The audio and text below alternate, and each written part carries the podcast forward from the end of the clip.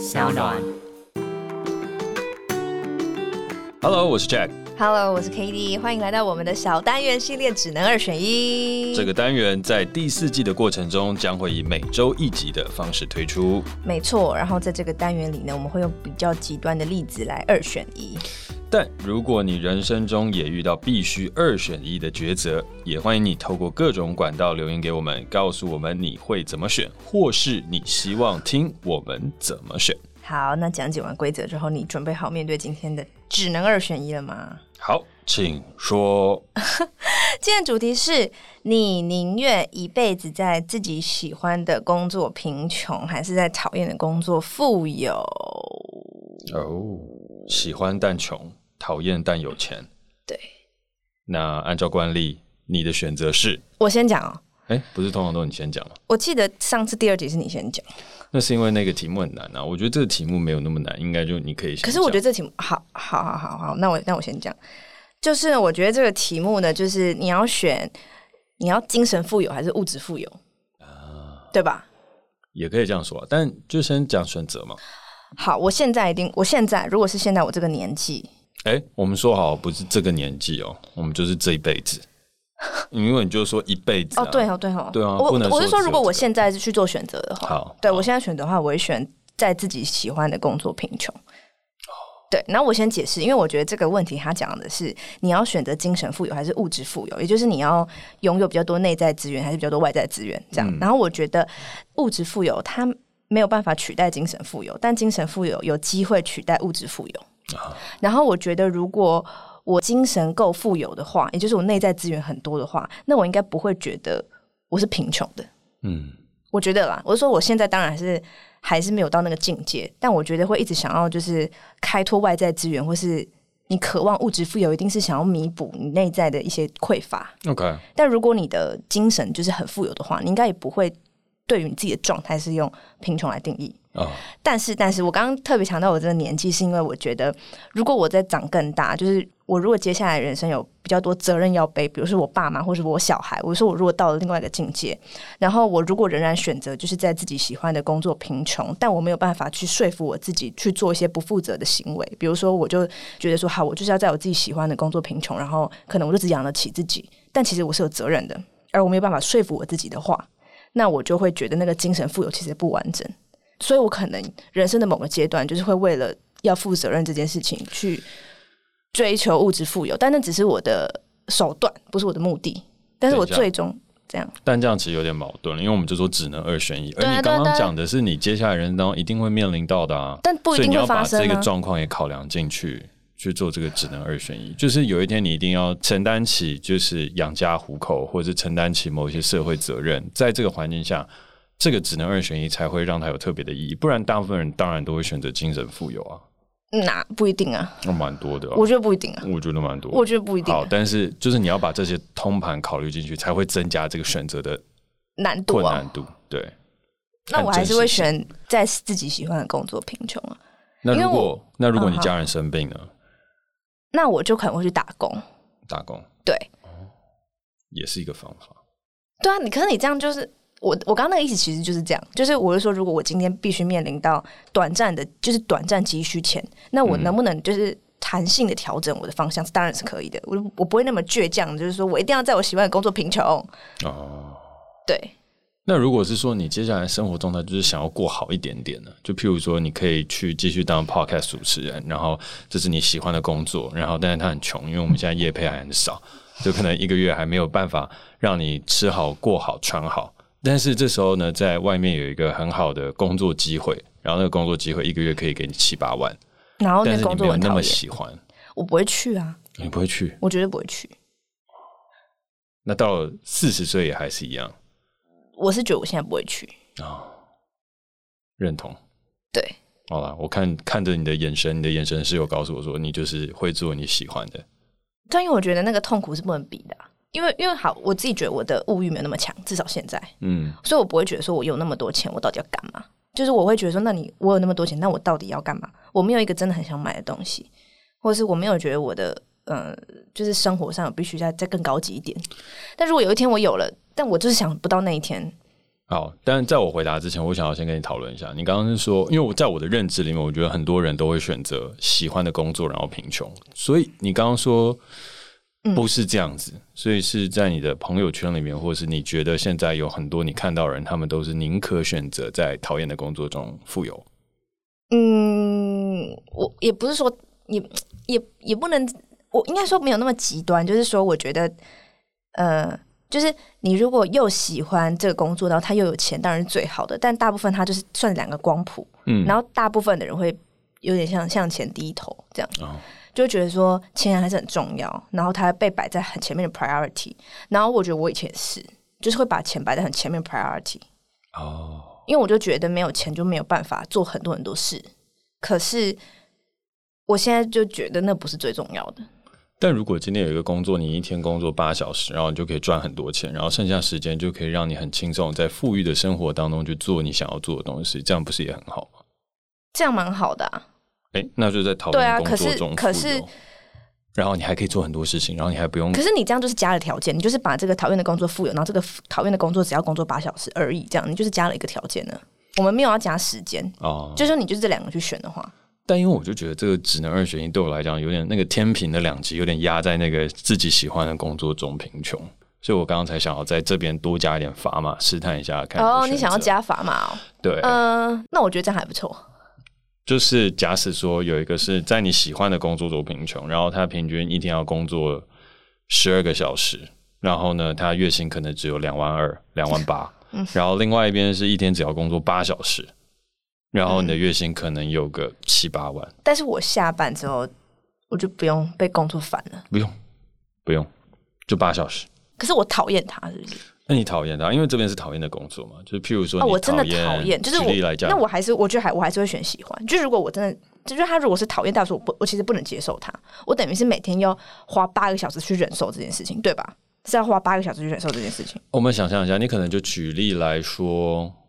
可能你要我八个小时算数学这样？呃，也是可以这样想啊。但我刚刚本来只是想一个举一个比较现实的例子，就是譬如说，我们常常在讲到类似的例子的时候，我们会可能讨论到，譬如说台积电工程师，嗯，哦，就是我们当一个台积电工程师，其实我们是在讨厌的工作中富有，因为有很多人都没有想要当工程师。就我自己周边的朋友就跟我说，我新鲜的肝，居居轮班救台湾。对，嗯、然后呢，就在那边一直不断的劳动，然后自己本来是很有创意、很有创造力一个一个人，然后青春就耗在了一个大厂身上。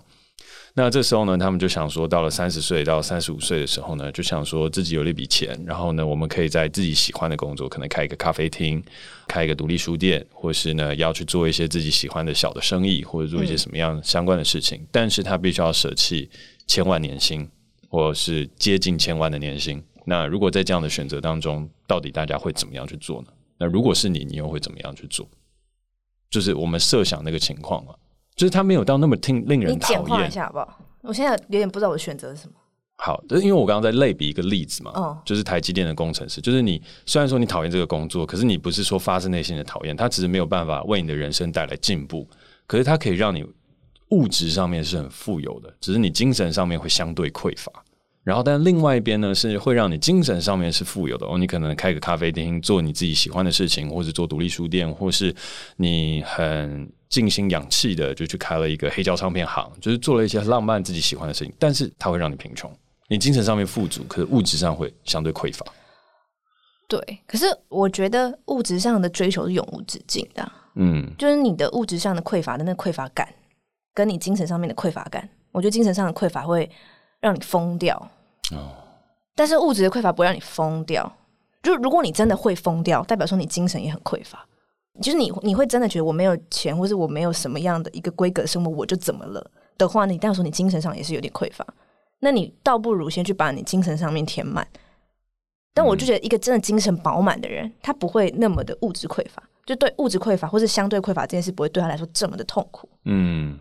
所以我才会还是会选自己喜欢的工作贫穷。好了，那我对你这一题推演到差不多极致了。所以，如果面临到一个你讨厌的工作，一天八小时，月薪有十万，跟一个你喜欢的工作，一天要奋斗十六个小时，月薪只有两万二，嗯，你就还是会选择那个一天奋斗八小时做你讨厌。你说一天工作十六小时哦？有可能啊，喜欢的工作就会讲，我一天都嘛工作十六个小时，差不多啊。啊，月薪也没有很高，那就我喜欢的工作贫穷，然后又没有时间。虽然是，然后我住台北哦。啊，对啊，你住台北。哦，那我自己要加油。但是我觉得好了，我再讲一个小小小小的那个。嗯、如果比如说像你刚刚讲，我爸妈可能生病什么的，嗯、然后我我觉得我可以接受我在讨厌的工作富有，就是我可以做这样子的工作，可能一年顶多，但我就是存钱这样，因为我需要钱嘛，因为我爸妈生病啊，比如说狗狗生病之类的。哎，我都这样子还养狗，这样也不不是不太好。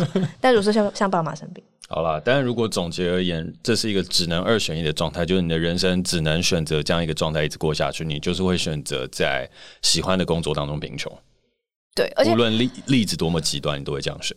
对，就算是家人生病了，就算是那个比例真的很不均衡，呃、一个是工作十六小时，一个是工作八小时，一个月薪是两万，一个月薪是十万，这是很痛苦。你也是这样选？对，OK。但我觉得。